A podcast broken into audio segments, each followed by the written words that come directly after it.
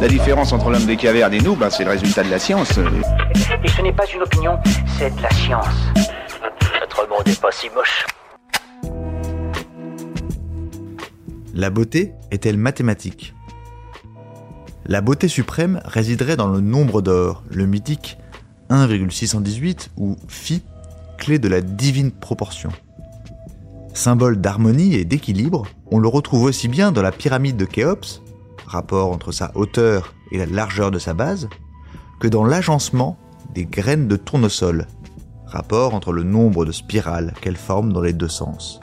C'est le grec Euclide qui, au IIIe siècle avant Jésus-Christ, a fait la première démonstration de ce rapport. Deux siècles plus tôt, le sculpteur grec Polyclète définissait la représentation la plus harmonieuse du corps humain. En toute chose, le beau résulte de la justesse des proportions, écrivait-il dans son traité intitulé Canon, mot désignant un instrument de mesure rectiligne et, de manière plus métaphorique, une norme, un modèle.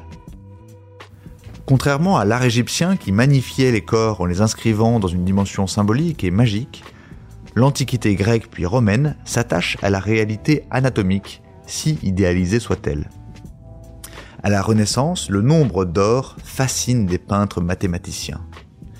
Piero della Francesca, Léonard de Vinci ou Albrecht Dürer s'efforcent de concilier géométrie et postulat d'une beauté parfaite. Mais dans son traité des proportions du corps humain, l'artiste allemand est obligé de constater qu'elles ne sont pas univoques et détaille plusieurs types de femmes, de la villageoise à la grêle, aux formes différentes mais belles à leur manière, délicates à traduire en chiffres. Voilà. Il ne reste plus qu'à vous remercier de votre attention. Au revoir.